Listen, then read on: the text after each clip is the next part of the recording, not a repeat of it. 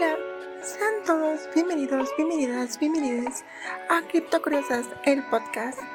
En esta ocasión tuvimos de invitada Anita. Escuchemos. Teníamos la intención de, de hacer un podcast donde pudiéramos hablar de diferentes temas de impacto social y que puedan brindar valor a, a nuestra comunidad, ¿no?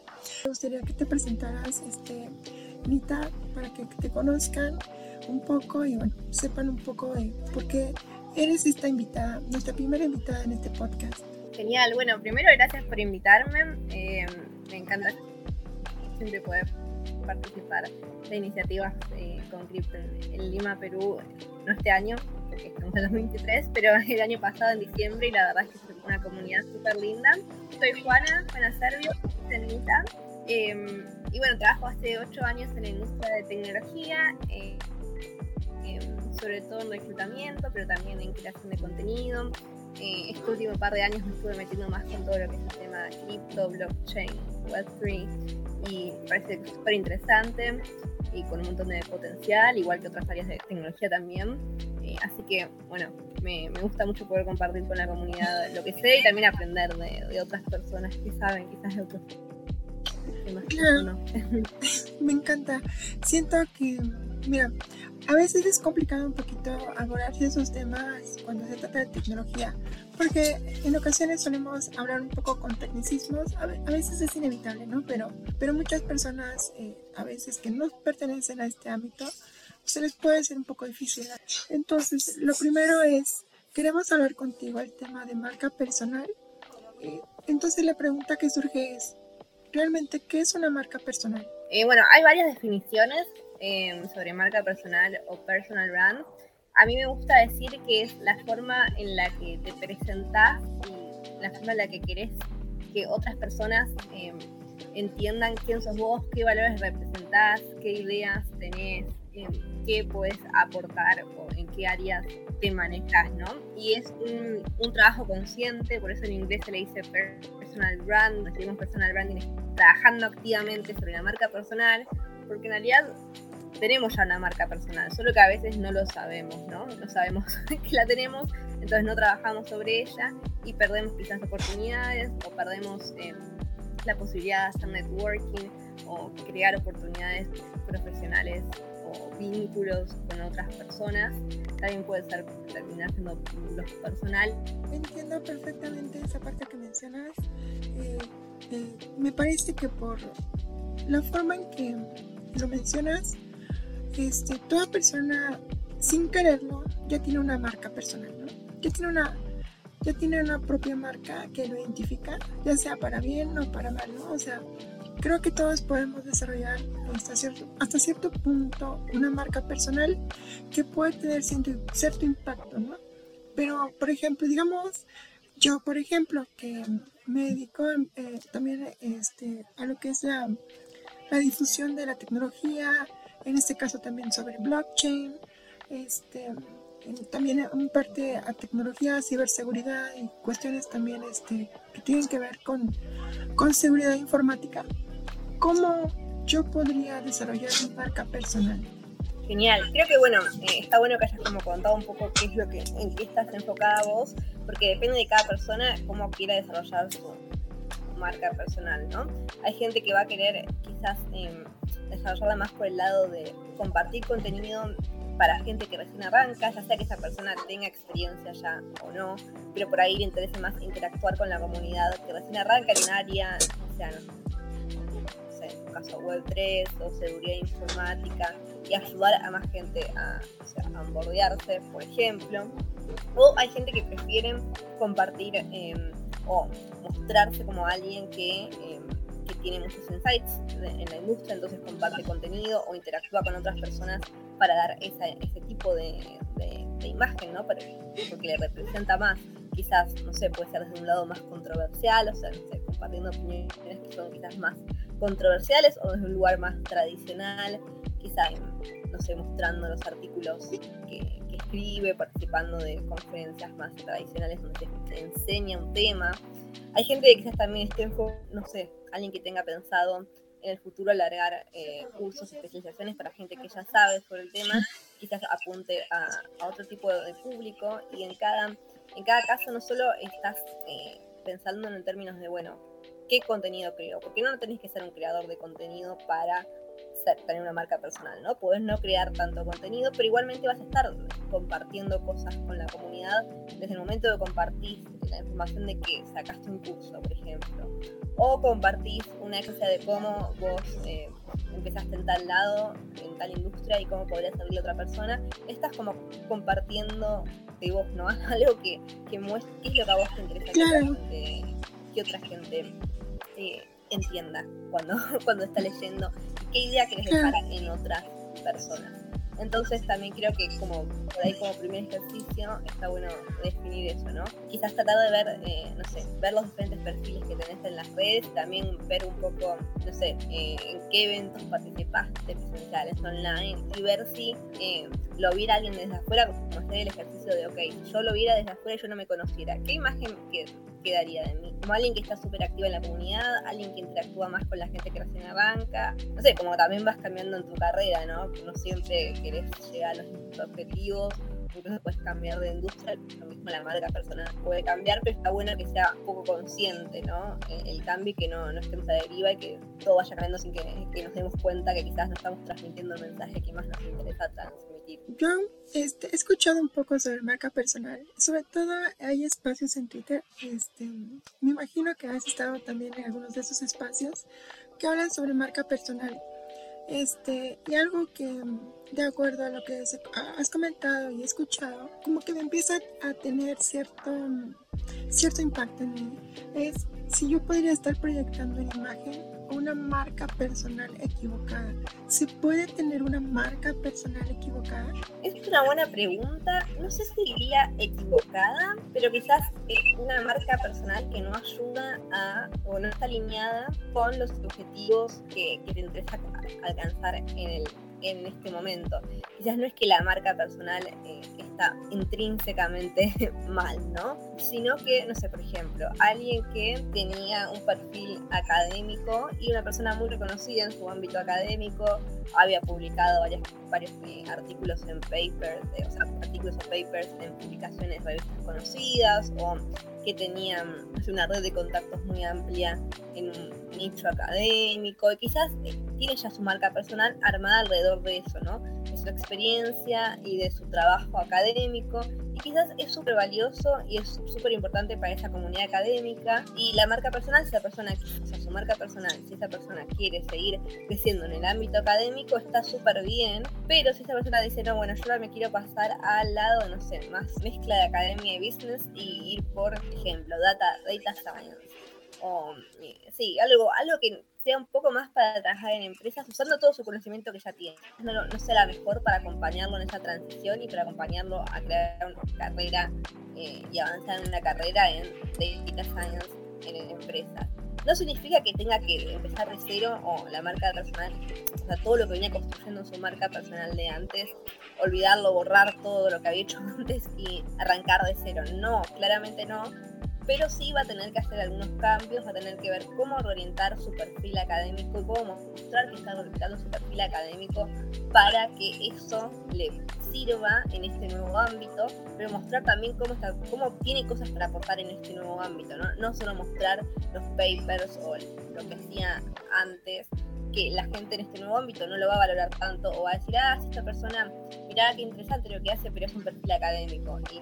A tener ese tipo de, marca personal que no, no está mal intrínsecamente, ¿no? Es como, no es que hay algo mal en lo que esa persona estuvo construyendo, pero no le va a servir tanto como le serviría una marca personal que sea, en mi opinión, a lo mejor sería una híbrida, ¿no? Eh, no olvidando lo que hizo antes, pero reformulándolo de otra manera, quizás haciendo, eh, compartiendo información sobre la intersección entre, entre la academia y la parte business, la parte más tech. Nada, al principio podría solo enfocarse en la parte tech y después retomarlo lo anterior. Esa sería la mejor marca personal para mí, ¿no? Posible en esa situación. De lo que me has comentado, estoy pensando que súper importante es que haya cierta congruencia, ¿no crees? Em, igual me mencionarás, por favor, si, si tú crees que si yo, por ejemplo, solo este, hablar, por ejemplo, de buenos hábitos, pero de acuerdo a a mi historial de acuerdo a las fotos que yo publico. Podría estar siendo incongruente con lo que muestro, con lo que yo escribo o, intento hacer en, en, las redes. Estoy siendo incongruente o puedo llegar a ser incongruente. Depende también en qué redes. Por ejemplo, alguien podría tener algunas redes más enfocadas en lo profesional y lo laboral y otras redes más enfocadas en lo personal. Estaría mal que en las redes más personales ponga más fotos personales y las profesionales no. Em, obviamente hable analizarlo con cierto criterio. Pero bueno, quizás a esta persona no le interesa en, esa, en esas redes compartir tanto de su vida profesional. Ahora, sí creo que es súper importante, por ejemplo, ser congruente en si vos querés armar eh, tu marca personal en Twitter y en LinkedIn. En ambas querés que sea como profesional, todo lo que, lo que vas a subir o, con las interacciones que tengas con la gente, quizás con un toque personal también para darle un poco más de, eh, mostrarte más auténtica. Pero ahora, si vos en Twitter vas y te presentás como, y esto lo hacen un montón, pero un montón de personas en cripto, Web3, blockchain, muchísimas, y me parece un, scratch, eh, pero lo hacen, se presentan en Twitter como CEO de tal cosa, o eh, experto, expertísimo en tal cosa, inversor, un montón de títulos, y cuando hacen tweets también hacen énfasis en esto, como mira todo lo que yo sé, soy un visionario. Hablo en masculino porque la mayoría son hombres. Em, y después vas a Link, una mujer, son la mayoría hombres. Vas a LinkedIn o LinkedIn, buscas el nombre de esa persona porque además la mayoría no van full anónimo, ponen su nombre y apellido en algún lado, eh, los buscas y nada, experiencia vendedor en una tienda. Hizo la carrera hasta el segundo año, abandonó. Después trabajó en la empresa del padre, se puso nombre gerente, pero buscas, la empresa no tiene página de LinkedIn. Y último trabajo, founder en tal comunidad. Y vos decís, bueno, capaz tenés esta comunidad, está haciendo un montón de cosas. Entras y la comunidad tampoco tiene página, no existe, básicamente es fantasma. Entonces, esa persona realmente no tenía ningún tipo de experiencia real, lo cual no está mal, pero no, es que está mal no tener experiencia, está mal en Twitter venderte como un experto, super experto, founder de un montón de cosas, si no, eh, no estás trabajando en esas cosas, ¿no? En el mejorcísimo de los casos, esa persona quizás es un trader y nada, logró ganar dinero y experiencia del mercado cripto, más de la parte financiera, ¿no? Haciendo trading. Bueno, ese sería el mejor de los casos, la persona al menos tiene algo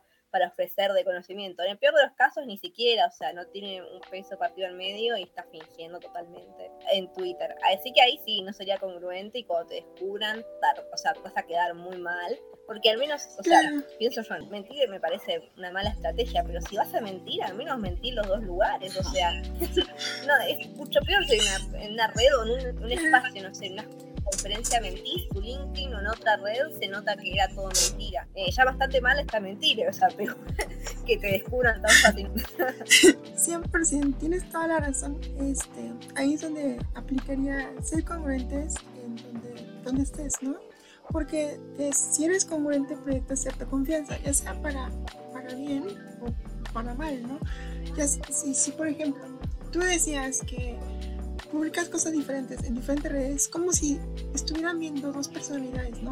O dos personas diferentes. No tiene uno que ver con la otra. Entonces, ¿en qué te confías, no? Porque si tú quieres, eh, desde tu lado, ¿no? Si tú quieres contratar a una persona, tienes que saber, al menos, eh, conocer ciertos defectos que pueda tener, ¿no? Algunas falencias o debilidades, pero también sus fortalezas. En una red muestra una cosa y en otra red muestra otra, pues hay un conflicto, ¿no? Porque no te queda claro en dónde podría, podría funcionar, ¿no? Como un puesto laboral, que hablan de un puesto laboral o en algún, en algún proyecto, ¿no? Creo que ahí este, es donde entraría ser congruentes porque de esa manera, para bien o para mal, este, te pueden ubicar, ¿no? Y se pueden acordar de ti. De lo que me acabas de comentar, a mí me surge ahora un nuevo miedo desbloqueado. ¿Crees que sería importante tener este, una cuenta profesional y aparte, ¿una cuenta personal separadas?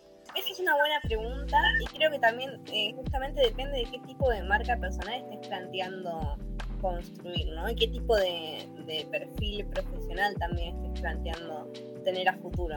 En mi caso particular, por ejemplo, yo siempre consideré que no tenía, para mí no valía la pena tener eh, cuentas separadas, que nada porque yo pongo mucho de, mi personalidad, o sea, no solo de mí, pero también comparto mucho de, mí, como de mi forma de ser eh, en las redes, ¿no? Y de mis experiencias por fuera de, lo profesional, y a veces las vinculo con lo profesional y a veces no, solo comparto anécdotas. Entonces, para mí no tenía sentido tener eh, dos, eh, o sea, ninguna red tenía sentido tener separado, pero alguien quizás, em, no sé, o por ejemplo, yo quizás em, no tengo ningún hobby específico, no sé, deporte o algo, no toco un instrumento musical.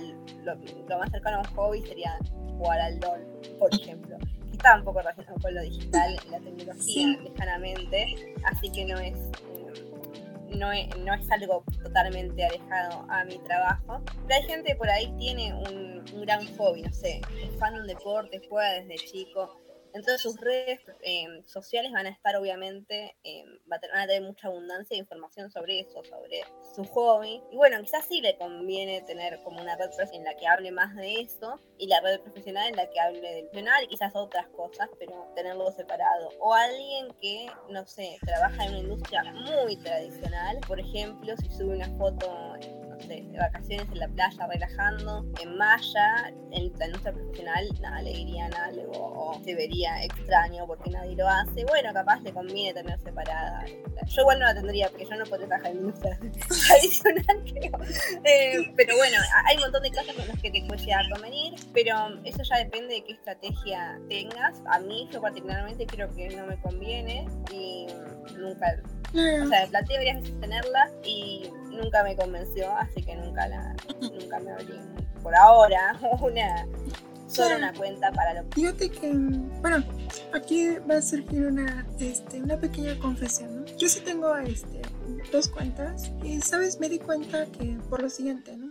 No tanto porque hubiera algo que yo quisiera ocultar, ¿no? A veces mucha gente se crea cuentas para, no sé, eh, hacer cosas eh, un poco por lo oscuro, ¿no? Al menos yo lo veo así. Pero en mi caso, yo tengo multitud de intereses, pero la cuenta principal comenzó siendo como una especie de desahogo de sentimientos y poco a poco se fue transformando en, en una cuenta más profesional porque las personas con las que me fui este, desenvolviendo fueron personas que pues eran conocidas por, por brindar apoyo a otras personas, por brindar recursos educativos, por estar en constante aprendizaje, ¿no?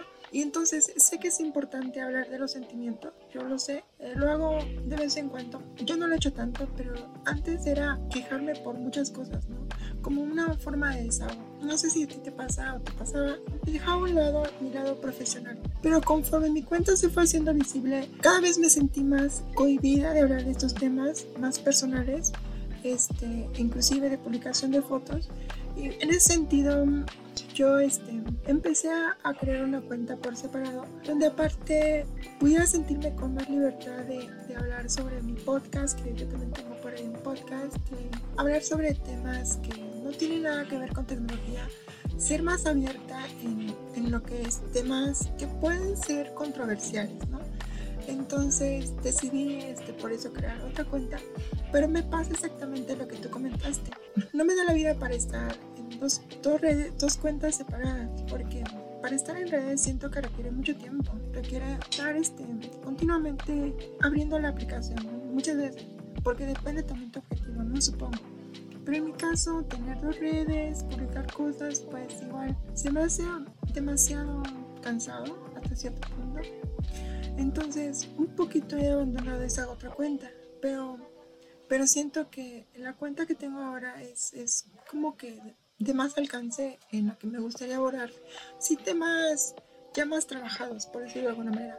Es decir, tengo mi otra cuenta y en la otra cuenta empiezo a desarrollar temas, empiezo a hablar temas más controversiales, pero los temas que yo ya tenga más desarrollados ya llevarlas hacia mi cuenta personal más profesional. Y eso es lo que he estado haciendo. No sé si, si creas que puede ser una estrategia conveniente este, para otras personas o es un caso particular. No sé, ¿qué opinas? Yo soy también una persona muy crítica y con muchas quejas, sobre todo, básicamente. Sí, lo pero creo que Sí, o sea, creo que las quejas eh, pueden ser un re buen motor para, o sea, las cosas que vemos que no nos gustan o que nos parecen injustas o la base ¿no? por la cual tengamos una crítica o una queja, pueden ser un, un buen motor para, para armar estrategias de marca personal o crear contenido, pero creo que siempre tiene que tener como un pensamiento muy estratégico atrás, ¿no?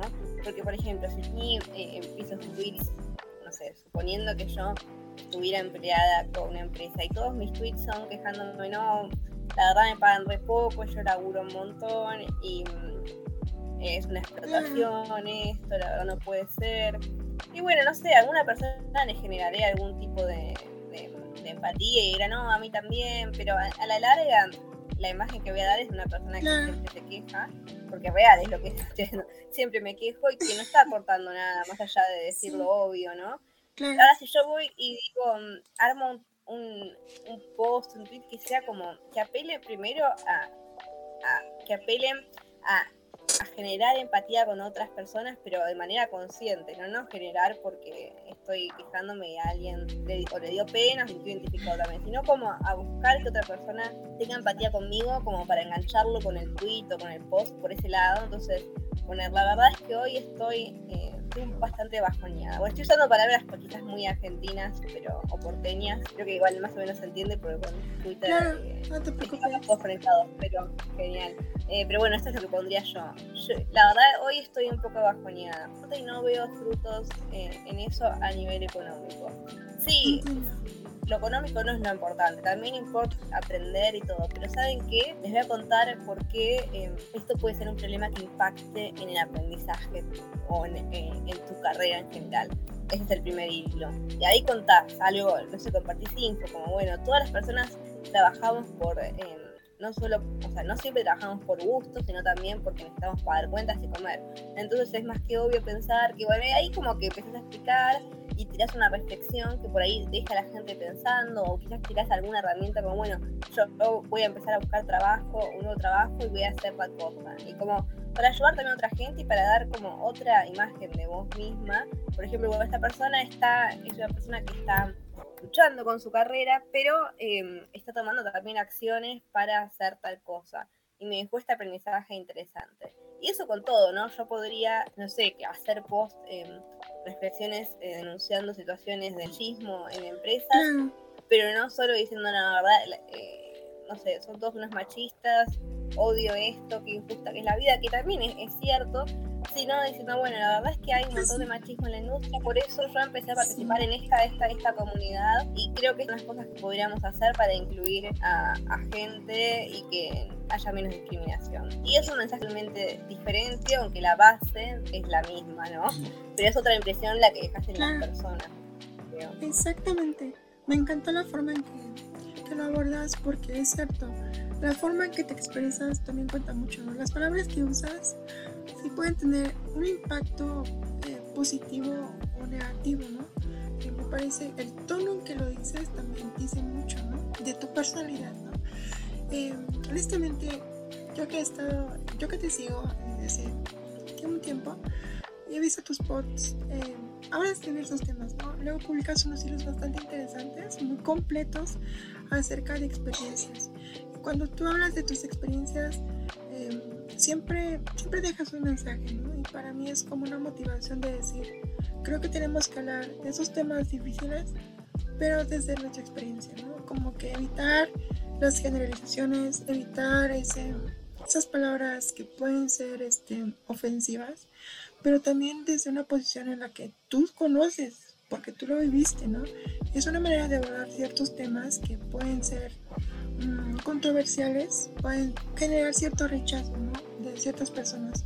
Pero la forma en que tú lo haces me parece muy acertada. Y algo que mencionaste también, que no se suele hablar mucho, pero que, ocurre es mm, la cantidad de seguidores que tienes no va a determinar este el éxito que realmente tengas porque también quienes te siguen puede ser por una razón u otra ¿no? y la cuestión sería que cuando tienes cierto alcance intentar enfocar este, tus objetivos no tener objetivos claros si es que quieres convertir pronto en esa audiencia en un posible cliente también pues también tener esas estrategias claras, porque si solamente lo haces para llamar la atención o lo haces porque es el, te subes al tren del, del mame, ¿no? De está ocurriendo este tema, también voy a hablar de esto, pues creo que es muy difícil lograr esa conversión, ¿no? La conversión de, de personas, seguidores a posibles eh, empleadores o posibles clientes, ¿no? Me parece que es importante tener un mensaje claro y objetivos claros, como lo mencionaste. Ahora, hay una pregunta que, que nos hicieron en la comunidad, este, me gustaría hacértela, que dice, ¿cómo podrías venderte a nivel profesional en una presentación? Puedo decirlo, quizás eh, se refiere a alguna entrevista que tú pudieras tener con un posible empleador, ¿cómo podrías proyectar la imagen correcta, ¿no? Como esa, esa marca personal correcta. Voy por partes. Primero coincido con lo de los seguidores. Creo que ahí, bueno, primero es súper, esto ya es un poco más complejo y tiene que ver con lo de marca personal, sino un tema más amplio de, de marketing y también hasta de sales, de que vos para qué querés los seguidores, ¿no? Para que te compren lo que vos haces, para que compren a tu empresa, o quizás no, para, para nada más proyectar eh, una imagen o ser un referente. Eh, bueno, hay un montón de razones por las cuales querrías sumar seguidores, o no, o puede no importarte tanto. Y también hay un montón de estrategias para sumar seguidores. Yo creo que si vos analizás no sé, realmente no, no necesitas tanto tener seguidores, no, no sé, no tenés tu emprendimiento en el que depende de a cuánta gente le lleguen tus posts, depende cuánto puedas vender, eh, ejemplo, ¿no? O, u otras razones por las cuales necesitas seguidores, quizás no tengas que poner foco en eso, en, tener muchos seguidores, sino en tener contenido de, de calidad. Ahora, si vos sí sentís o analizaste, sabes por la razón que sea, o tu hipótesis es que necesitas tener muchos seguidores, eh, hay maneras de conseguirlos, sí, muchas. Obviamente descartando la, opción de comprarlos, que es la que peor funciona porque son seguidores mentira y no le van a poner like a nada tuyo. Y nada, es perjudicial, el algoritmo ve que no recibís likes, entonces le muestra a menos gente. Bueno, totalmente, eso ya igual que es sabido, o sea, ya no, no está como comprar seguidores. Pero sacando eso, creo que hay estrategias por las cuales puedes conseguir seguidores, pero también hay que tener cuidado, ¿no? Porque, por ejemplo, yo creo que la gran mayoría de posts o tweets no tienen que estar orientados tanto a conseguir seguidores, sino a generar engagement con los seguidores que ya tenés, o la gente quizás no te sigue, pero te lee y ya te conoce, o, o que te parece después ya puedes llegar a, engancharse con tu contenido y no tanto enfocarte en buscar seguidores. Ahora sí creo que un pequeño porcentaje de los posts, tweets, videos, lo que sea que hagas, puede ser un gancho para conseguir seguidores. Ejemplo, hay, hubo muchos ejemplos en Twitter de hilos que son claramente para farmear engagement y conseguir seguidores, muchos repetidos, eso no me parece para nada recomendable, pero bueno, algunos son claros ejemplos de, de eso. Y creo que no está mal hacerlo cada tanto, pero tenés que ver que ese, ese gancho que vos estás lanzando consiga seguidores, o sea, haga que reciba seguidores que después vayan a estar interesados en tu otro contenido también. Entonces el gancho que vos lanzaste no tiene nada que ver, absolutamente nada. Por eso hago un sorteo, digo, bueno, yo voy a sortear algo que a la gente le encanta, no sé. Voy a sortear, eh, ni siquiera voy a sortear algo, voy a sortear 100 dólares en Bitcoin y todo el mundo va a querer. ¿Quién no querría 100 dólares con dinero gratis? Un montón de gente me empieza a seguir porque esa es la condición para eso. Ahora después, el contenido no es de no es todo de consejos rápidos para ganar dinero rápido, no sé, por ejemplo, yo hiciera trading, o si yo diera tips para hacer dinero rápido, pero quizás con mucho riesgo, quizás ese sorteo de 100 dólares en Bitcoin estaba bien, porque qué sé yo, está alineado con la misma idea de conseguir dinero fácil y rápido fácil entre muchas comillas, ¿no? Conseguir dinero y, eh, mm. con riesgo, pues yo por ahí participé del sorteo y es muy probable que gane, lo mismo haciendo trading, pero yo no, no subo ese tipo de contenido, entonces la gente que más ha seguido por eso después va a ver que mi contenido va por cómo conseguir un trabajo o armar tu perfil o mejorar tu empleabilidad o sobre cosas más complejas del mercado de tecnología o de cripto y me voy a dejar de seguir porque lo que llevan era para conseguir el dinero gratis. Entonces esa me parece una mala estrategia para mí, quizás a otra persona le puede funcionar. Y lo mismo alguien que está en tecnología, pero hace un hilo, como hice yo, con cursos gratuitos o baratos de tecnología. Hace eso, la gente lo sigue pensando que sube eso y después no sube más cosas de eso y nada. Ahí quedó. Eh, pierdo de vuelta los seguidores que consiguió y le un montón de tiempo en, hacer el hilo, quizás eh, en vano. Entonces sí, em, creo que ahí está como un debate interesante. Yo creo que tuve bastante éxito en conseguir seguidores. No sé bien cómo explicar cómo hice, pero está bueno para pensarlo y en un momento armaré un hilo con más explicación. Pero bueno, volviendo a la pregunta, ¿cómo presentar tu perfil? No sé si apuntaba a una entrevista eh, o hablar con un, con un potencial empleador en un proceso de evaluación, ¿no? Yo creo que lo más importante es tener como un storytelling, o sea, tener eh, algo ya pensado de, de, antes, pero no ser rígidos, rígidas con ese storytelling, sino como tener un template, digamos, armado y saber que vamos a tener que adaptarlo dependiendo no solo del empleador, la empresa, sino de la persona que nos entreviste. Obvio, tiene que tener una lógica con nuestra propia marca personal, nuestro perfil profesional, pero saber que lo podemos ir adaptando. Y también algo creo que es muy importante es tener eh, en cuenta que tenemos que hacer foco, que nunca tenemos que hacer foco más bien en lo que no sabemos. Por ejemplo, hay mucha gente que cree que eh, el sincericidio y ser lo más honesto, ni siquiera es, honesto, el sincericidio con un poco de también falta de autoestima, ¿no? Como ir y decir en una entrevista, no, por ejemplo, alguien que hace cinco años trabaja en ejemplo, en algo de tecnología, ¿no? Y quiere meterse en tecnología, pero de Web 3. Entonces cree que la mejor estrategia es ir a la entrevista y decir, no, la verdad no tengo experiencia en Web 3, nunca trabajé en esto, estoy aprendiendo, quiero aprender, verdad tengo muchas ganas de aprender. Eh, y bueno, yo mi experiencia en realidad es en Web 2, pero bueno, em, no es lo mismo, pero yo sé que puedo aprender. Esta es una, es una, estrategia malísima. Y mucha gente va a decir que no, que está buena, pues honesta, pero no, es una estrategia malísima.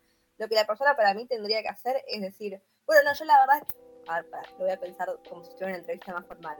Eh, bueno, yo soy tal, tengo cinco años de experiencia en tecnología, sobre todo en este tipo de proyectos, bla, bla, bla, bla. Y en estos últimos tiempos me estuve metiendo a full en Web3, así que ahora, bueno, estoy buscando un cambio de trabajo más que nada por esto, ¿no? Porque yo quiero trabajar al 100% en proyectos de Web3, no solo como side project, o no solo eh, no seguir como estoy ahora, ¿no? Web 2 y Web 3. Yo me quiero enfocar a full en Web 3. Listo, no estás mintiendo porque no mentiste, pero tampoco estás focalizando en, no, yo no sé, yo no... No, ¿por qué no sabes? Si te estás queriendo meter en ese mundo es porque algo ya sabes, o haciendo proyectos por tu cuenta, o no sé, lo que sea que hayas hecho. Después eh, hay gente que me dice, no, pero yo no tengo experiencia de verdad. Entonces yo le di a entender a la persona que tenía experiencia. Pero no, si ustedes quieren rebobinar y ir para atrás, ¿dónde yo dije que tenía experiencia laboral. Dije que estaba, estuve enfocándome en eso, lo dejé totalmente al entender de la persona que me está escuchando. Si la persona que me está escuchando se quiere asegurar de que yo tenga experiencia en empresas en Web3, me va a preguntar, me va a decir, ah, bueno, tu experiencia es en empresas, y ahí yo le explicaré con otra estrategia, no, la eh, experiencia es en comunidades, son proyectos por mi cuenta, lo y ahí le explicaré. Y quizás la persona no le haya gustado tanto lo que yo le dije que ni siquiera me pregunte eso y me, y me diga directamente, ah, bueno, contame más de tu experiencia en Web3. Y ahí yo le explico los proyectos que estuve sin aclarar, porque hay gente que siente que quiere aclarar, no, por esto no me pagaron, o esto lo hice como voluntario, voluntaria. No, o sea, ¿te están preguntando si fuiste voluntario o voluntaria? No. Por ende, no, tenés, no tendrías por qué aclararlo. Si te preguntan, obviamente, no les vas a mentir. Y creo que esto tiene que ver mucho también con un, como una falta de autoestima, pero no solo a nivel psicológico individual. Eh, a muchas mujeres nos transmitieron, bueno, yo no me incluyo, pues yo la verdad nunca sentí que, nunca me sentí interpelada por este mensaje, pero sí muchas veces está la idea de, bueno, no, eh, una mujer eh, tiene que demostrar el doble lo que la experiencia, lo que vale, porque se espera que sea súper perfecto, y que un hombre no, hace tiene una personalidad fuerte o si se anima a ir, puede comer el mundo y mirá, qué, persona carismática, están todos estos juicios, estereotipos, ¿no? Y lamentablemente creo que muchas personas que no son hombres heterosis terminaron internalizándolos y obviamente esto juega en contra. Yo no me, la verdad nunca me sentí insegura de estas cosas, pero sí lo veo un montón. Eh, bueno, hay un estudio incluso hecho de que las mujeres en general se presentan a un puesto de trabajo solo si cumplen como con, no sé, el 80 por requisitos y los hombres ya con un 50 se presentan. No estoy diciendo ni que haya que mencionarse con un 80 o con un 50, depende de cuáles sean los requisitos. Pero sí creo que como que hay que animarse como a salir un poco más, eh, o yo recomiendo, esto es mi opinión personal, personalísima, animarse a salir un poco más a chamuchar, como decimos en Argentina, no mentir, sino a, mostrar nuestro potencial. Y tengo una amiga que siempre dice eh, que ella se presenta, cuando se presenta un, un, nuevo puesto de trabajo en entrevista, se presenta con la seguridad de un hombre heterosis de clase media alta, blanco, y no va a poder falta alguna característica más. Eh, y que va con esa seguridad, un chabón mucho menos preparado que ella va con esa seguridad, ella obvio que va a ir con esa seguridad también, y creo que eso es lo que le hay que hacer, obvio es un proceso, no es que un día te vas a levantar y decir, yo hoy, Nita me cambió la vida cuando me escuché el podcast, no, porque seguramente sea un proceso, yo tendría otras necesidades, por ahí no relacionadas, yo supongo, eh, capaz no, soy, no las identifico bien, Entiendo a favor, no sé. Eh, y obvio no vas a poder cambiar de un día para el otro. Creo que al menos hay que empezar a, hablar más de estos temas. Pues con una frase o con un podcast con un video no va a cambiar mi, vida de la noche a la mañana, pero sí puede ser el inicio de que comience ese cambio, ¿no? Y esa es la intención de este podcast, la intención de compartir información, aunque sean pequeñas dosis, porque también si de pronto te intentas internalizar todo, este, de un día para otro, pues igual es muchísima información, ¿no? Y que si no la tomas con cuidado, también puede haber sesgos, ¿no? Puedes, puedes estar proyectando una imagen equivocada porque escuchaste de tal persona que hacía tal cosa y puedes estar proyectando una imagen que no corresponde tal vez con tu objetivo, ¿no? A mí se me viene esta, esta idea este, a la mente. Ahora, de todo lo que nos comentaste me pareció súper valioso. Créeme que son unos buenos consejos que serán de ayuda, te lo aseguro, tanto a las personas que nos van a escuchar como a mí en este momento. Me parecen muy valiosos. Y, creo que esto deja claro que es muy importante el perfil en tus redes, en las redes, ¿no? Porque hay algo que siempre surge, siempre surge esta pregunta. Y de hecho viene de parte también de la comunidad los, las personas reclutadoras de personal sí, siempre se fijan en los perfiles sociales de los candidatos. Em, no, eh, yo la verdad es que no me fijo en... Me fijo solo si tengo que, si por ejemplo el CV quizás esté incompleto o el link esté incompleto, lo puedo llegar a fijar, pero no, no en el perfil de las redes sociales, sino, no sé, si es un programador en GitHub o si es un eh, diseñador en Behance, etcétera, ¿no? Difícilmente me fije en Twitter para eh, si la persona postuló o ya está en proceso. Ahora sí yo recluto en redes sociales, así que si alguien tiene armada su eh, marca personal también en redes sociales y quiere postularse, no sé, me escribe por Twitter y me manda, me avisa que me manda su CV por ahí o algo así, ahí sí obviamente voy a ver, cuando interactúo con esa persona voy a ver su perfil obviamente si está relacionado con eso, es un perfil personal, la persona me va directo a mi mail mi CV. En ese caso no voy a ver perfil de Twitter ni el de Instagram ni nada. Así con todas las redes. No lo mismo si la persona me escribe por TikTok para decirme que se quiere eh, postular. Ahí sí voy a ver su perfil TikTok. Pero si me manda un mail o me escribe por LinkedIn, no lo voy a ver ni de casualidad. Entonces, em, creo que si vos tenés en esa red tu marca personal armada y orientada específicamente a, a lo profesional a lo que vos te dedicás, sí te, lo, te pueden llegar a ver el perfil si estás postulando por esa red o si sos muy activo en esa red y la persona ya te conoce. Por ejemplo, yo, si ahora me pusiera a buscar trabajo en Latinoamérica, obviamente no, eh, lo que voy, a esperar que mi empleador o la persona que me va a entrevistar sea recruiter o founder, vea mis perfiles en las redes, claramente, porque estoy mucho en las redes y yo lo promociono como parte de mi trabajo. Ahora, alguien que quizás es un perfil más bajo, si se postura por mail o por LinkedIn, yo quizás no vea, pero muy probablemente no vea su Twitter o su Instagram. Ahora, sí hay algunas empresas que esto no lo hacen tanto los recruiters, sino quizás lo hace más el file manager, puede ser un, un tech lead, un manager del área o el founder, que antes de contratar a alguien se fijan en las redes, pero no tanto para, para ver qué hace la persona, sino para ver que no haya ninguna red flag que la persona no haya compartido información, haya hecho posts criticando a esa empresa, es una empresa muy conocida, que la persona no tenga dichos racistas o machistas o lo que fuera. Eso puede pasar, no es lo no, no pasa en la mayoría de los casos, pero podría llegar a pasar. Pero no es verdad que en general los recruiters vayamos sorteando cada perfil, porque nos tomaría un montón de tiempo. Quizás alguno hace, pero en general no. Ahora, si vos sí sos bastante conocido en las redes, eh, ahí, bueno, si ya le sonás al recruiter, quizás por curiosidad vaya a ver tu perfil, pero también lo más probable es que si sos conocido sea por, y lo asocie a tu rol profesional. Pero bueno, sí, tener cuidado de si vos compartís siempre cosas re interesantes. Pero cada tanto pones alguna queja que está bien, justo te quejaste de la empresa, la empresa el proceso. Y bueno, no, es la mejor estrategia. Eso ponerlo para circles o mejores amigos, ¿no? ¿no? para que lo vea alguien públicamente. Claro, exacto. Esa estrategia que comentas de enfocar en una comunidad, un grupo, me parece muy importante, ¿no?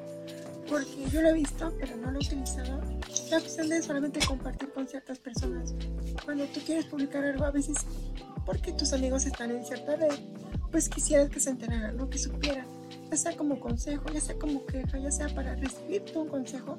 Por lo que comentas, es importante sí mencionar aquellas redes que quisieras que el reclutador o reclutadora este, tome en cuenta, ¿no? Todo esto, bueno, también surge una pregunta de la comunidad que dice, mencionar si es importante tener presencia en, las redes sociales más populares y tener muchos seguidores. ¿Qué tan importante es esta parte? Es como, como comentaba antes, ¿no? Depende de cómo está tu perfil. Si vos es importante para vos tener muchos seguidores por alguna razón y lo pensaste ya, no solo. Pues, en general los seguidores son una métrica vanidosa, ¿no? Eh, no, no, dicen nada por sí mismos, sino que dicen como en, en un análisis más complejo. Si vos analizaste que para vos es importante, ok, si claramente tenés razones que lo respalden, bueno, obviamente tenés que usar estrategias para tener más seguidores, pero no tener seguidores por, por la simple razón de, de tenerlos, ¿no? no, o sea, por la gente razón sumar un número. Y de hecho, hay algunas personas que tienen un montón de que tienen poco engagement, porque nada, son seguidores que quizás sumaron a lo largo de los años con estrategias que no son tan buenas. Y hay gente que quizás tiene muchos menos seguidores, pero tiene un montón de engagement. Y esa es la gente que va a seguir creciendo posiblemente de manera más sostenida. Y quizás de acá a dos años tengan un montón de seguidores. Pero bueno, fue más despacio el proceso porque no no, no, no necesitaban apurarse tampoco, porque no necesitaban vender ya. O sea, era una estrategia más a futuro de marca, de marca personal. Entonces creo que depende de cuál sea tu perfil. Ahora lo que sí creo yo, esto por ahí algunos van a estar en desacuerdo, pero me parece que para mí es así. Si vos tenés un perfil más orientado a growth, tipo growth marketing o marketing en general, eh, o más asesoría de, marca personal, y sabes que alguien que, no sé, empresas que te contraten para hacer growth, algo de lo que quieran, algo que van a querer, es mejorar su presencia en redes. Alguien que te contrate para marca personal va a querer, aunque sea un poquito de seguidores, sumar. Si vos tenés este tipo de perfil y tenés re pocos seguidores, ahí sí es un problema. Quizás si tenés pocos seguidores en algunas redes y en otras tenés más, está, está ok, o sea, no pasa nada, no todos vamos a tener seguidores, la, misma cantidad de seguidores en todas las... Eh, en todas las redes, ¿no? Si vos eh, si tenés ese tipo de perfil que apunta como brindarle ese servicio a otra persona y vos no lo puedes aplicar en vos, esto es discutible y me lo han discutido en LinkedIn, pueden buscar el post, fue la semana pasada o la otra. Em, y bueno, es un poco raro. Entonces hay gente que por ahí te, te vende servicios de branding, marca personal, growth marketing, incluso eh, growth hacking. Y vos ves que en sus redes aunque intentan aplicarlo, no pueden, realmente no tienen seguidores, no tienen engagement tampoco, no es que con los seguidores que tienen tienen bastante engagement, nada. Y a mí me hace un montón de ruido. Yo, como recruiter, pero yo también como fundadora de una empresa, no contrataría a alguien mm. que se vende como experto. No es que es alguien por ahí más un marketer generalista o alguien que trabaja temas de diseño también y ofrece servicios. Yo alguien que se vende como un experto en ese tipo de cosas y yo veo que no tiene seguidores o no tiene engagement en sus redes, aunque las está trabajando, no es que por ahí no las tiene trabajadas y bueno, se está enfocando en trabajar en, en sus clientes. A mí me generaría como desconfianza que hay gente que está acostumbrada a trabajar en grandes empresas y aplicar otro tipo de herramientas que para Web3, es estrategias más que herramientas que para Web3, por ejemplo, no sirven realmente. Vos trabajas en una multinacional, capaz hiciste crecer un montón a el TikTok, que es una multinacional, o, en TikTok no, probablemente a otra red, ¿no? O en email marketing, aplicaste estrategias de buenas pero no están funcionando en tu propia red y bueno, en tus propias redes sociales, posiblemente no, eh, no seas el experto que vos crees en marketing de Web3. Lo mismo en otras cosas, ¿no? hablo de marketing y de seguidores, pero es un ejemplo. Por eso lo que vos decías de la congruencia es importante. Claro, hace un momento este, lo que comentabas acerca de, porque es muy diferente cuando se postula un, un hombre o una mujer. Creo que es un tema que da para pues, otro podcast, igual me encantaría también conocer tus puntos de vista, pero esto tiene que ver mucho con el autoestima, con autoconfianza, con cuestión de liderazgo, temas que me parecen muy importantes a desarrollar. Seguramente lo abordaremos en un podcast también más adelante, porque creo que es un tema que, que cuesta mucho, ¿no? El saber hablar en público, el saber hablar o comunicarte de forma asertiva, son temas que muy importantes y que las personas que han tenido éxito lo ocupan bastante, ¿no? Ese es a mi parecer. Este, y tú tocaste hace un momento la respuesta que diste un poco sobre esto, ¿no? Sí me parece muy relevante lo que nos compartes, porque bueno, estas dudas, estas preguntas este, también han surgido de la comunidad, porque muchas personas que nos siguen seguramente este, apenas están comenzando. ¿Cómo ha sido tu camino para desarrollar tu propia marca? ¿Y cuándo o en qué momento te diste cuenta de la importancia de tener una? Bueno, yo eh, creo que ya lo conté algunas veces y que alguna gente que esté escuchando lo, lo va a saber, pero yo estudié, o sea, empecé a los 18 años a estudiar antropología en la universidad eh, como carrera de grado. Nunca me recibí porque no traí la tesis, me faltaron un par de finales, pero hice como 6 años de, la carrera y después también estudié unos años de componente terapéutica yo componente terapéutica. O sea, no, no es algo que uno pensaría relacionado ni con tecnología ni con un área más business o empresarial, ¿no? Es como un recorrido inusual que tuve. Y yo pensaba, y genuinamente yo pensaba que como yo había estudiado antropología y como mucha gente me dice te vas a morir de hambre o estás como, tenés pocas opciones de trabajo, yo pensaba que era verdad. Eh, no porque yo que que yo no era capaz de hacer otras cosas, porque yo me consideraba súper capaz, como en autoestima nunca, nunca me faltó, pero sí yo pensaba que había un limitante material ahí, ¿no? Que es, bueno, las empresas contratan gente que estudió esta y esta carrera, eh, que tengan habilidades que hayan desarrollado en esta carrera o en su experiencia, y yo como no tengo esas habilidades, a mí no me van a contratar y yo podría armar un perfil para ir por este tipo de, de camino. De casualidad, porque fue realmente de casualidad, cuando tenía tipo 20, 21 años, conseguí un trabajo en un contact center eh, como soporte técnico, era un híbrido soporte técnico, atención al cliente, Em, que terminó siendo, o sea, me contrataba una empresa de performance, eh, sea, estaba, tercerizado, pero era en el contact center de Samsung. Acá en Buenos Aires tenían oficinas en su momento en microcentro. O sea, era un trabajo que era en tecnología. fue pura casualidad, yo tenía ya bastantes amigos y gente cercana a mí que eran programadores, y estaban ya empezando a trabajar de programadores, estudiaban ciencias de la computación o cosas relacionadas pero yo nunca había pensado en tener un trabajo relacionado con tecnología en lo absoluto. Y bueno, empecé a trabajar ahí porque el trabajo que conseguí era part-time, me permitía seguir con la facu. Yo ya tenía un LinkedIn porque me lo creé en 2011, o sea, un par de años antes de que pasara esto, pero sin tener idea de qué era. Estaban todas las redes y dije, bueno, esto será como un CV, pero virtual, me lo creo. Y nunca lo había usado. O sea, no tenía ningún tipo de marca personal cero. Y empecé a trabajar ahí. Y ahí me di cuenta, eh, primero aprendí cosas básicas como la diferencia entre software y hardware, ¿no? Algo que yo no tenía ni idea para ese momento.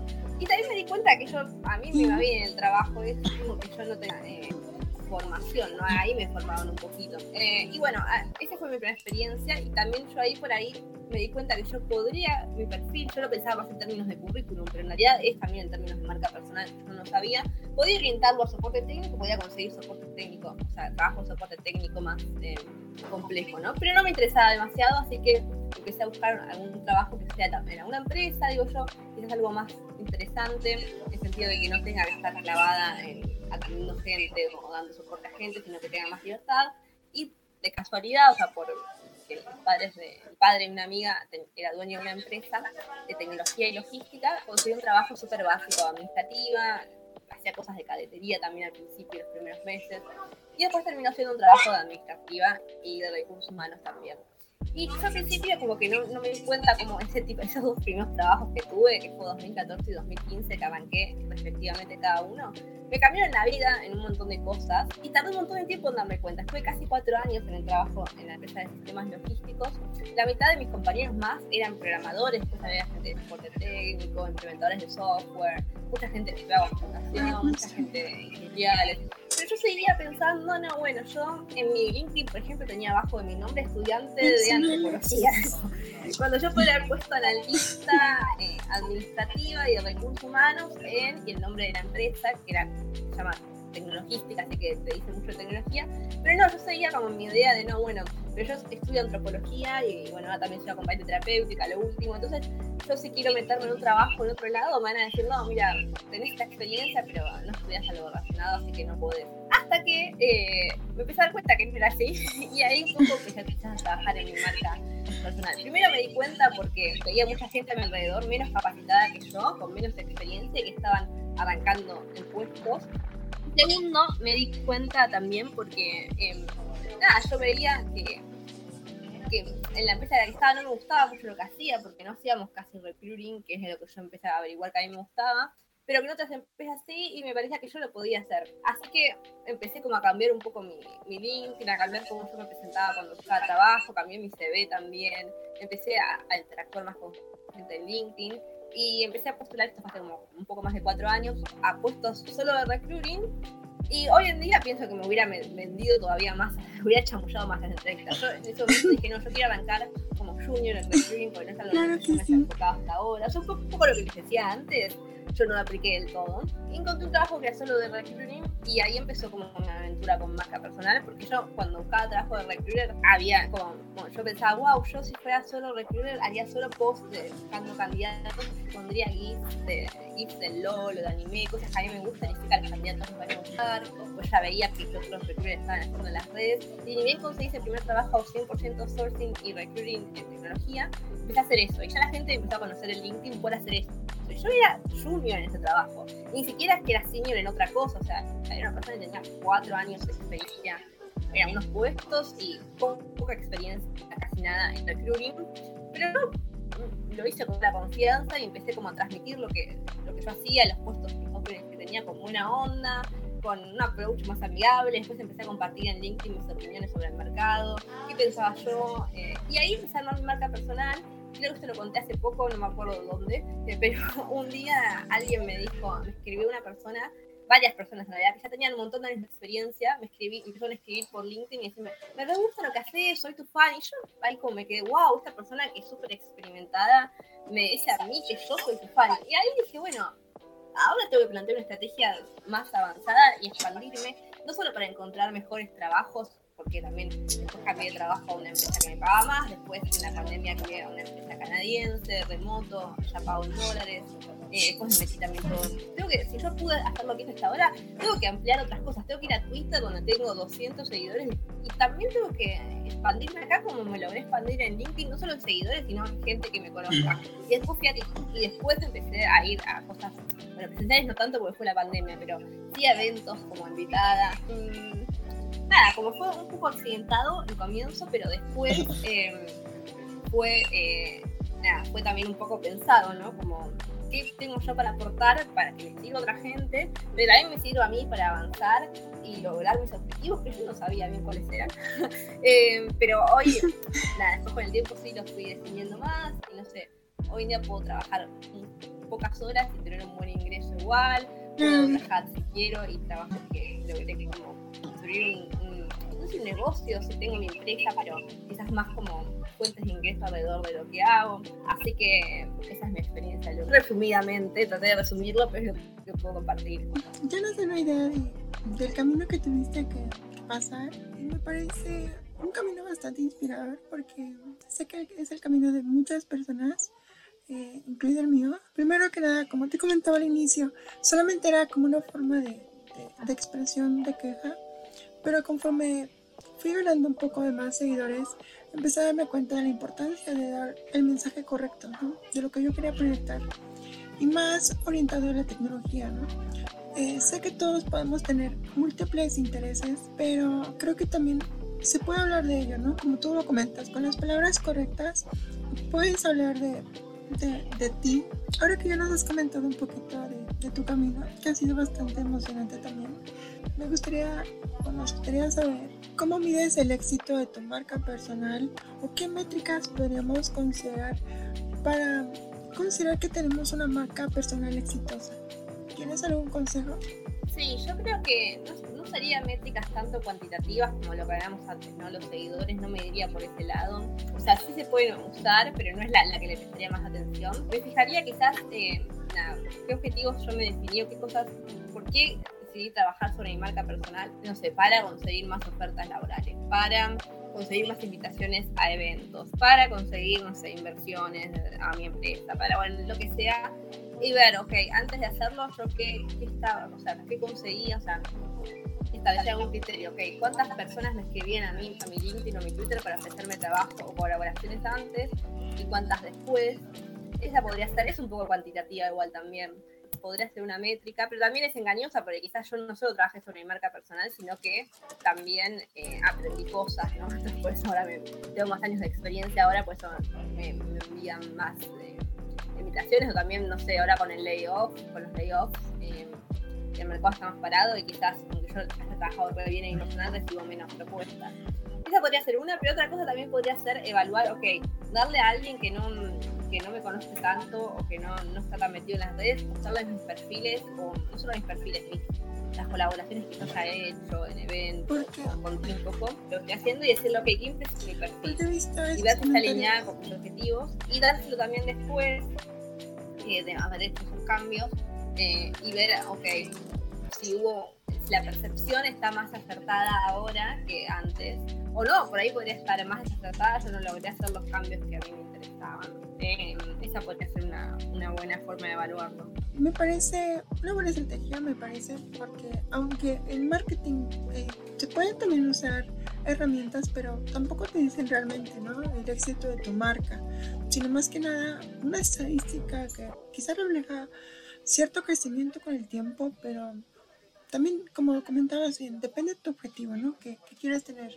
¿Crees que se podría utilizar esas herramientas de marketing también para evaluarte, para evaluar este, tu impacto en, en la red social que tú elijas? ¿Crees que se puede utilizar? Creo que sí, pero si tenés un perfil bien orientado a crear contenido o cuasi influencer, ¿no? Eh, de, o sea, no sé pero nunca estudié marketing, o sea, obvio leo cosas de marketing, o me informo, no es que no, nunca estudié formalmente, me refiero, ¿no? Marketing, y creo también mi posición muy particular sobre marketing, veo que, o sea, hay mucha gente buenísima que estudió marketing en la universidad, hecho muchos cursos, y después creó un montón de estrategias muy buenas con marketing, sí, hay, pero también hay mucha gente que jamás estudió marketing y que, o que lo estudió también como yo, medio autodidacta, quizás yo no conozco un montón de esas herramientas de marketing para evaluar, eh, seguramente conozco varias, pero eh, no las tengo tan presentes, ¿no? Entonces creo que ahí depende mucho, yo creo que para, o sea, no sé, para Web3, por ejemplo, para unas industrias de tecnología, el marketing tradicional, incluso el no me refiero al marketing tradicional, no digital, el marketing digital pero tradicional eh, no es tan útil, eh, así que por ahí no, está bueno conocerlo, no sé, tenerlo en cuenta, pero los mejores marketers que yo conozco no vienen de un background de, marketing. Así que tengo una visión particular sobre eso. Fuertes declaraciones. Me encanta, me encanta este, tu honestidad. Este, sí, eh, me parece una perspectiva válida.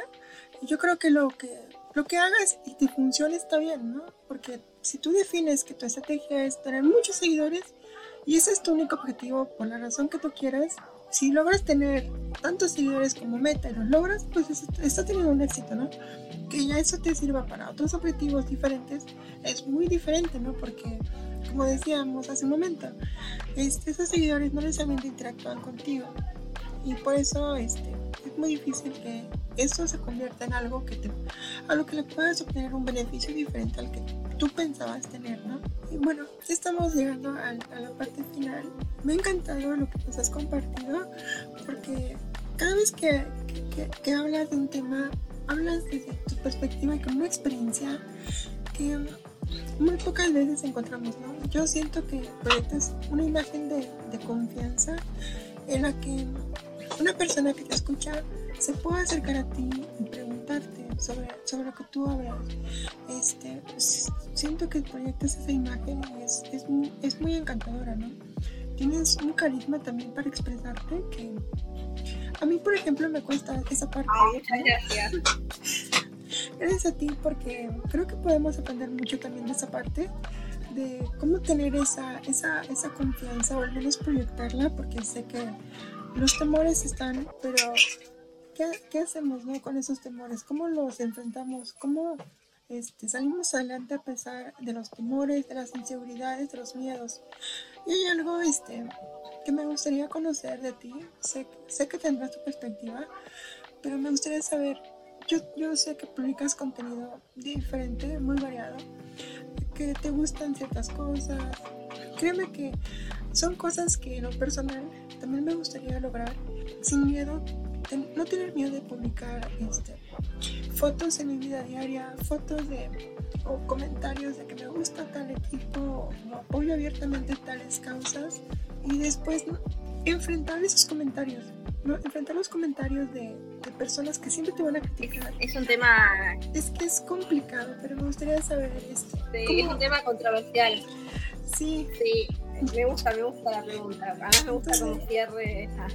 eh, bueno, hay quizás algo, pero que yo tengo una ventaja, que esto sí lo tengo bien en claro, y quizás suena, hoy en día suena medio cliché porque es casi literal la frase que no sé si vieron la serie Wednesday. La, no lo he visto. Pero la voy sí, a ver. la de que está en Netflix. En un momento Merlina dice, no me acuerdo cómo era la frase en inglés, básicamente lo que dice es, a veces finjo que no me importa lo que digan los demás. Finjo que no, que no me importa que los demás me odien o ca caerle mal a los demás. Pero es mentira, en realidad lo disfruto.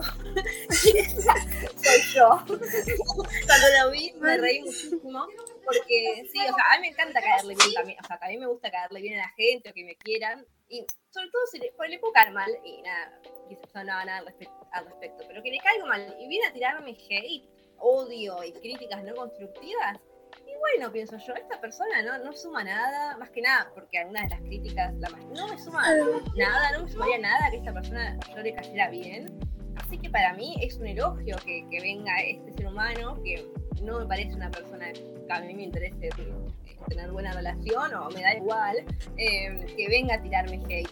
Y sobre todo disfruto muchísimo, relacionado con lo que decíamos antes, que vengan hombres, eh, que generalmente es el mismo perfil de, de hombre, eh, suelen ser, algunos son jóvenes, pero varios no son tan jóvenes. Suelen ser, o sea, no sé por qué les pregunto, pero yo tengo una gran sospecha de que son hombres heterosis y que vienen a tirarme hate eh, porque no hay algo que les genera, justo un video en TikTok, hay algo que les genera inseguridad de mi confianza, ¿no? Está en TikTok, eh, creo que lo hice el 5 de, lo dejo para el 5 de marzo el video, hace un par de días. Hay algo que les genera inseguridad de mi forma. También hay mujeres, ¿eh? hay de todo, o sea, no, no, no quiero generalizar, pero muchos son hombres. Y yo lo re disfruto porque yo les respondo con, de forma medio picante, pero con, pero con argumentos generalmente, o sea, de forma graciosa, pero no les respondo con insultos, o no insultos solamente, les respondo como para, como diríamos en Argentina, cerrarles el orto, eh, puedes editarlo. Pero real, eh, para que se den cuenta que no tienen razón y que no van a tenerla porque su crítica parte de un lugar de desconocimiento, generalmente, o ya sea desconocimiento de mi trabajo, o quieren planearme algo, o parte solo de, de un lugar de hate, o no poder aceptar que la otra persona tenga otra opinión. Tengo amistades que piensan muy diferente a mí y yo banco a full de debatir. La gente no quiere debatir, quiere tirarte hate nada más. Que realmente les molesta mi, mi éxito, lo que ellos ven como mi éxito, porque quizás yo sea menos exitosa de lo que ellos se imaginan, pero ellos lo ven como algo, claro. algo que les genera inseguridad. Así que yo lo re disfruto y me re divierte atender boludos en las redes. Por eso lo hago, si no, no lo haría y lo ignoraría. Y de hecho, cuando no tengo ganas de, de atenderlos, no los atiendo, o sea, lo hago cuando tengo un poquito de tiempo, como a los como un hobby personal y bueno, el día que no tengo tiempo, no tengo tiempo. Entonces nada, yo me lo tomo como, como algo que me gusta porque realmente me, me gusta y además a nivel marca personal eso me genera un montón de, de engagement. Hay mucho, en, en, tanto en tecnología en general, también en cripto, en todos los nichos hay muchas... Eh, como hay muchas internas, ¿no? Gente está peleada con tal por tal cosa, relacionada con política o con empresas o y yo estoy en varias internas, no lo niego, eh, pero también hay algunas internas que no conozco. Y a veces yo como estoy ahí muy chill, veo que Ah, como que leo las cosas comiendo pochoclos y tiro comentarios y me divierto, qué sé yo. Creo que a la gente le gusta también, a mucha gente le gusta que sea así, se divierten un poco conmigo, se ríen sobre todo conmigo, algunos se bailan de mí, no me molesta tampoco. así que qué sé yo, yo la paso bien. Entiendo que a mucha gente la angustia y es súper entendible porque no todo el mundo le gusta leer críticas de este estilo hacia su trabajo, no significa que la persona tenga baja autoestima, sino que quizás no es la forma que, en la que le divierten interactuar, ¿no? En ese caso, lo mejor es a la gente y bloquearla y listo, chao. Eh, a la gente que te tira, a la gente que te intenta debatir constructivamente, no recomendaría bloquearlos a esos, pero bueno. Eh, pero si, si logras como que te diviertas, yo creo que tenés una gran ventaja competitiva porque a muchísima gente no le divierte. Entonces, eh, tiempo que pasas angustiándote por un hate, debe, como es, es como muy, muy negativo, ¿no? también no sé, o sea, no, lo, digo todo críticamente. Yo a veces pienso, capaz yo debería, no debería alentar que responderle a boludos, eh, no sé, las veces que intentaron cancelarme, que les salió muy mal, eh, no sé, a otra persona por ahí le hubiera pegado muy mal y se a las redes. Pero bueno, yo, yo me divierto y por ahora me divierto y cuando me deje de divertir dejaré de, responder o trataré de hacer alguna otra cosa. me encanta. Eh, súper, súper este, importante todo lo que mencionas.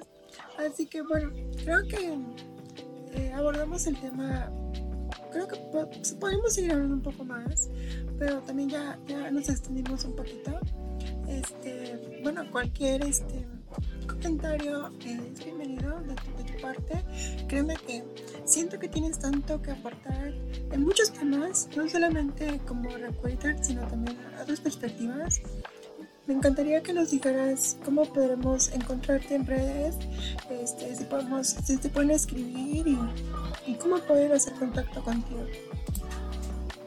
Buena pregunta. Eh, me pueden encontrar en casi todas las redes como Juana Servio, Servio con C cortas y todo junto, excepto en Twitter que estoy como EUDToxic, o sea, EUD pero también si ponen Juana Servio o Nita Servio aparece eh, me pueden seguir ahí.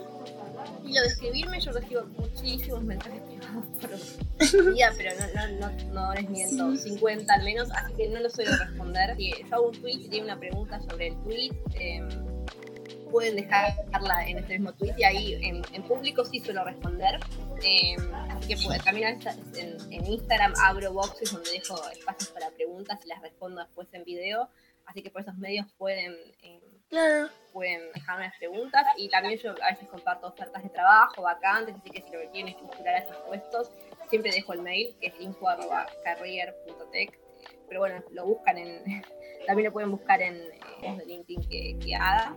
Em, y ahora, bueno, estoy por irme vacaciones, eh, ahora en marzo de 2023, así que no tengo abiertas la agenda para asesorías, pero la voy a volver a abrir más adelante, así que esa también es una opción porque mucha gente me escribe y me cuenta por ahí una situación personal y para, para que se ayude con algo y son cosas que no, no puedo hacer gratis.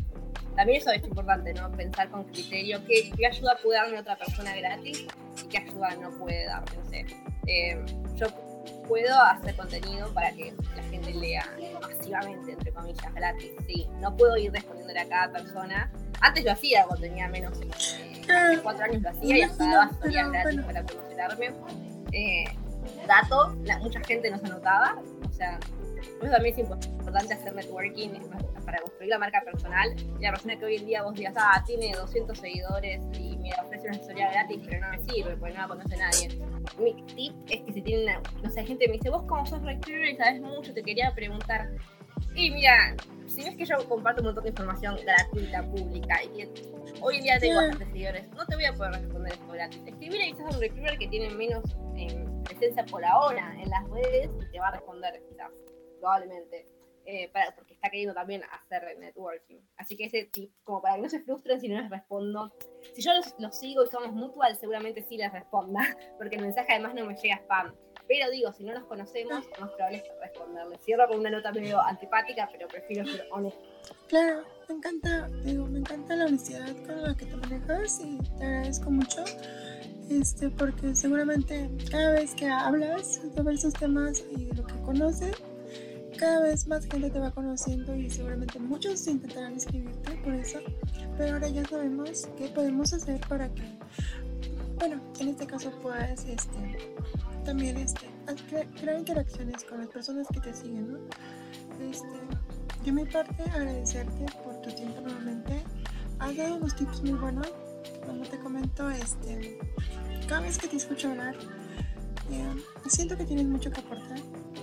Bueno, gracias a ustedes por invitarme y sobre todo por crear eh, varios espacios para que la gente aprenda gratis y desde un lugar además eh, súper em, eh, accesible para, para, todo el mundo, pues en algunos, bueno, unos spaces o no sé, algunas iniciativas que organizaron, algunas hablan temas para principiantes y otras hablan temas más complejos, pero cierto que siento que todas como que había, no había como un gatekeeping tratando de dejar afuera gente, lo cual es súper valioso, porque en muchos casos pasa, ¿no? Que, que algunas em, que algunos espacios por ahí se presentan como de una forma poco amigable. Así que gracias a ustedes por invitarme y sí, espero participar en, otros en el futuro.